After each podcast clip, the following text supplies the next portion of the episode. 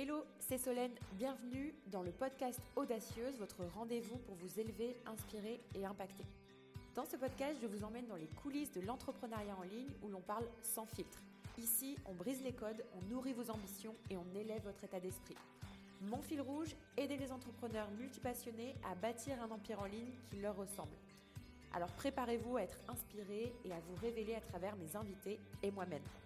Belle écoute Hello tout le monde, j'espère que vous allez bien. Euh, je suis ravie de vous retrouver dans ce nouveau podcast. Avant toute chose, j'espère que ma voix sera pas trop désagréable parce que je suis tombée malade entre temps. Et euh, voilà, je sais que bon, je, je, parle un tout petit peu du nez, donc j'espère que ça va aller quand même. Donc, maintenant que j'ai posé ça et que vous allez bien faire attention à ma voix, euh, comme vous l'avez vu dans le titre, comme d'habitude, on va parler euh, des cinq langages de l'amour et je vais relier ça à la multipotentialité. Alors, avant toute chose, euh, je vais vous expliquer un petit peu ce que c'est que les cinq langages de l'amour. Moi, c'est quelque chose que je connaissais pas il y a encore très peu de temps. Euh, donc, les cinq langages de l'amour, c'est un concept développé par Gary Chapman. C'est un, un outil quelque part euh, plutôt puissant pour améliorer nos relations. Là, on va pas parler de relations euh, dans, ce podcast, pas en tant que tel, euh, mais j'avais envie de relier ces, cinq langages de l'amour à nos passions. Donc, ce, ce concept-là, en fait, il suggère que chacun de nous a un langage principal par lequel nous exprimons et nous recevons l'amour. Donc, comprendre le vôtre ainsi que celui des personnes qui vous entourent, en l'occurrence euh, bah, votre partenaire, ça peut être euh, un game changer dans vos relations. Voilà, je place ça là, même si on va pas du tout parler de relations, mais si ça vous intéresse vraiment, euh, je vous invite à, regarder ce que les travaux de, ce docteur, là, Gary Chapman, parce que vraiment c'est hyper, hyper intéressant. Nous, on s'y intéressait avec avec Chris et euh, je vous dis pas que ça a changé tout dans notre relation parce que ça fait pas très longtemps qu'on s'y intéressait et pour le coup euh, on est déjà euh, à un stade où comment expliquer je peux pas dire un stade évolué dans notre relation mais ce que je veux dire c'est qu'on communique déjà énormément etc voilà on n'est pas en période de crise quoi. Mais c'est intéressant en fait de savoir comment chacun voit l'amour et comment on l'exprime comment on aime le recevoir etc donc pour vous expliquer un peu les, cinq langages, le premier langage, ça va être les paroles valorisantes. Pour certaines personnes, les mots sont essentiels. Donc les compliments sincères, les mots d'encouragement ou simplement dire je t'aime, ça peut faire toute la différence. Le deuxième langage, ce sont les moments de qualité. Donc passer du temps ensemble, être pleinement présent, partager des moments privilégiés. Donc pour certains, rien ne vaut la qualité du temps passé ensemble. Moi, typiquement, je fais une petite aparté, euh, un de mes langages de l'amour, et je pense le premier, ça doit être, les, moments de qualité, justement. Je vais, vous, euh, je vais continuer avec la suite. Le troisième langage, ce sont les cadeaux. Donc, il ne s'agit pas spécialement de matérialisme, mais d'un symbole d'amour et d'affection. Donc, pour ces personnes, euh, pour ceux qui, aiment ce langage-là, les cadeaux, le cadeau parfait, même petit, est un signe tangible de votre amour. Le quatrième langage, ce sont les services rendus. Pour d'autres, les actions parlent plus fort que les mots. Donc faire la vaisselle, préparer un repas ou toute autre action qui allège le quotidien est une preuve d'amour. Alors moi aussi, ce, langage-là de l'amour, ben, il me correspond tout à fait. Euh, typiquement, petit aparté, moi je sais que quand Chris, euh, je sais pas moi, il, va faire tourner une machine, euh, il va il va prendre une initiative dans la maison, euh, il va faire la cuisine ou ce genre de choses. Euh, ben moi je le vois comme un, c'est un langage de l'amour pour moi. C'est-à-dire que je, il me décharge de la, enfin, de la charge mentale. Donc c'est une forme de, c'est une forme d'amour. Moi c'est vraiment comme ça que je l'entends. Tandis que lui, euh, les services rendus, ça lui parle moins parce que peut-être qu'il a plus, il va, il va me détester s'il écoute ce, podcast, mais je pense qu'il n'écoutera pas. Euh, il a, il a l'habitude en fait que, que je fasse les choses en général. Euh, donc du coup c'est banal pour lui. Si je fais la vaisselle ou voilà, si, si je cuisine ou peu importe, c'est banal. Donc lui, ça sera pas ça. Le dernier langage de l'amour, justement, c'est le toucher physique. Donc pour certains, rien ne vaut un bon câlin euh, ou un simple toucher, voilà. Je parle pas forcément de relations sexuelles ou quoi que ce soit. Ça peut, ça peut en faire partie, euh, mais c'est juste le toucher physique. Donc c'est par le contact physique que ces personnes se sentent le plus aimées. Euh, Chris, typiquement, c'est plus ça. moi, ça compte aussi, mais voilà, je suis assez sauvage, donc c'est vrai que je suis pas voilà, j'aime pas trop trop. bon, ça dépend, je veux pas abuser, mais je suis pas trop câlin, voilà. je suis pas trop trop câlin. Donc c'est pas ce que je préfère, on va dire. Euh, donc ça, c'est les cinq langages de l'amour. Donc les paroles valorisantes, les moments de qualité, les cadeaux, les services rendus et le toucher physique.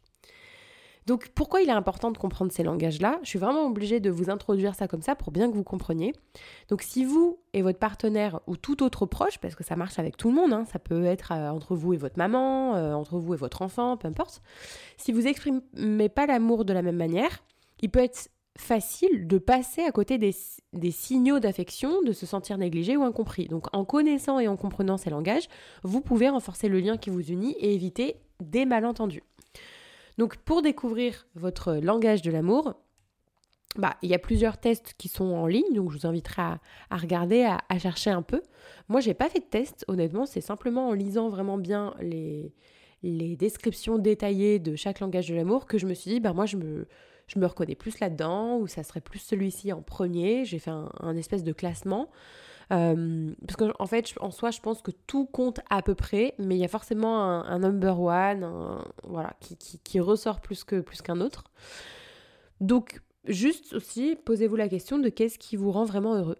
Voilà, qu'est-ce qui vous fait sentir aimé, qu'est-ce qui vous fait sentir apprécié. Et puis, vous pouvez en discuter avec vos proches, etc. Alors, comment on va relier ces deux mondes-là, du coup euh, Parce que moi c'est tout l'objet de ce podcast, c'est comment les cinq langages de l'amour peuvent nous servir dans notre quête multipotentielle.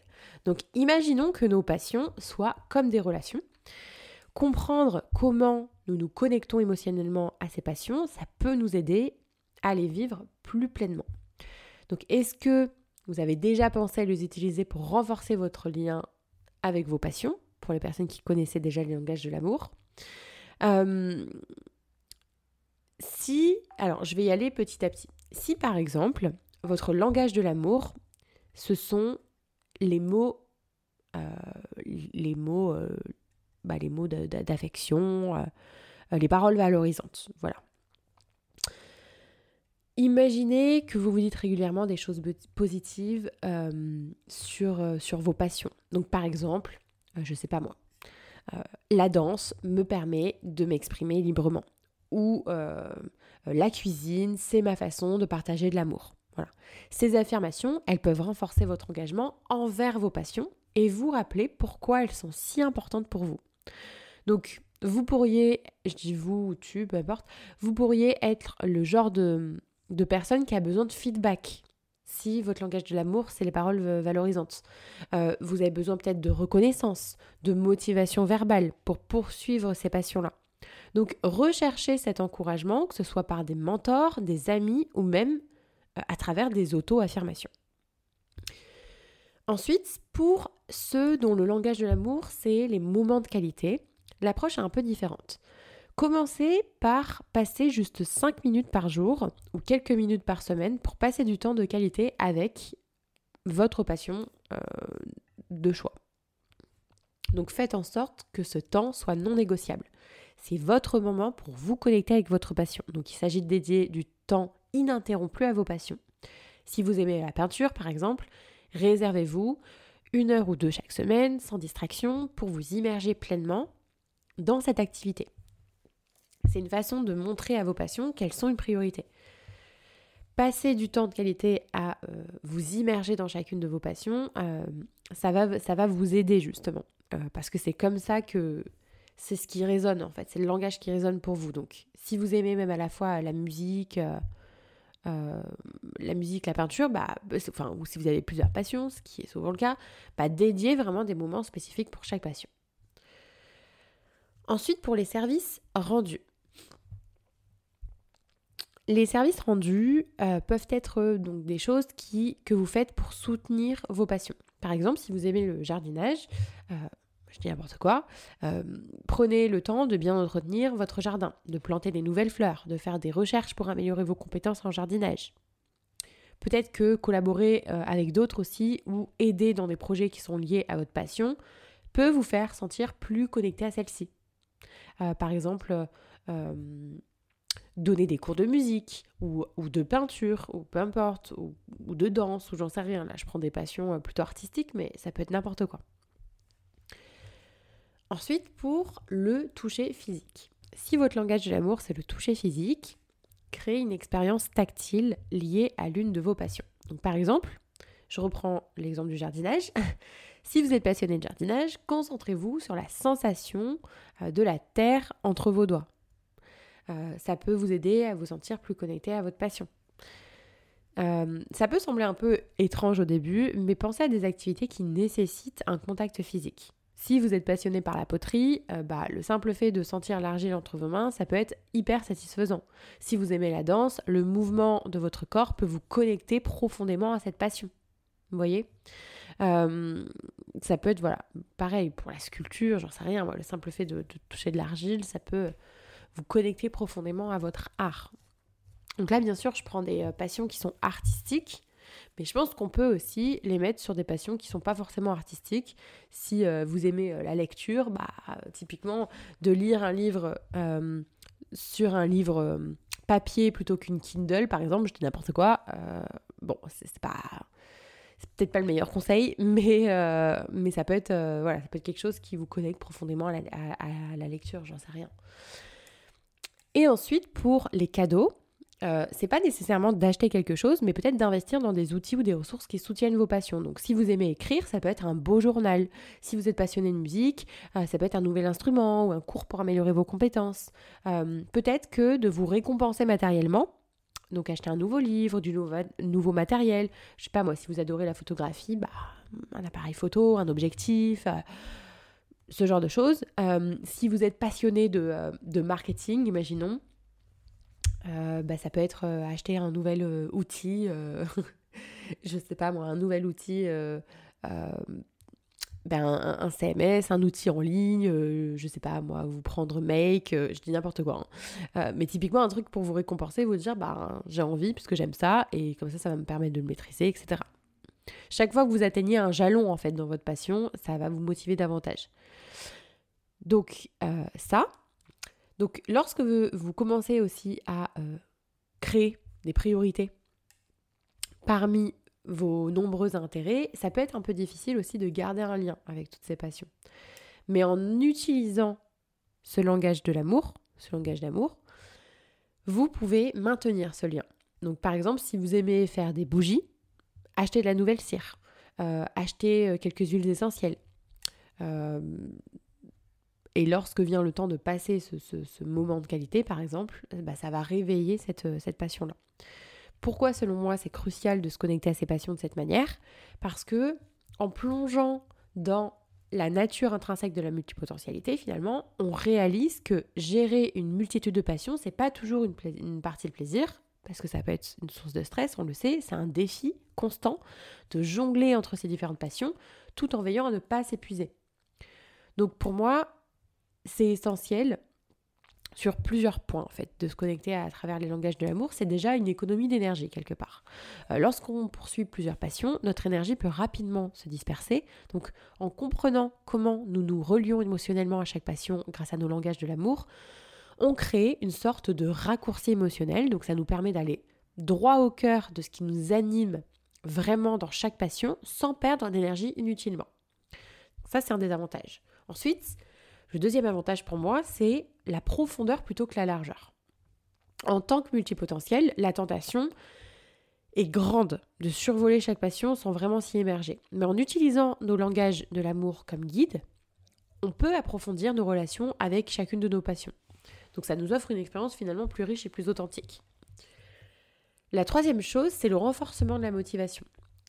Ça peut arriver et bien plus souvent qu'on le pense, euh, qu'on ressente bah, de l'ennui, de la lassitude ou de la frustration avec l'une de nos passions. Donc quand on établit un lien émotionnel profond avec celle-ci, ça nous donne un peu un rappel constant de ce qui nous a attiré vers cette passion en premier lieu.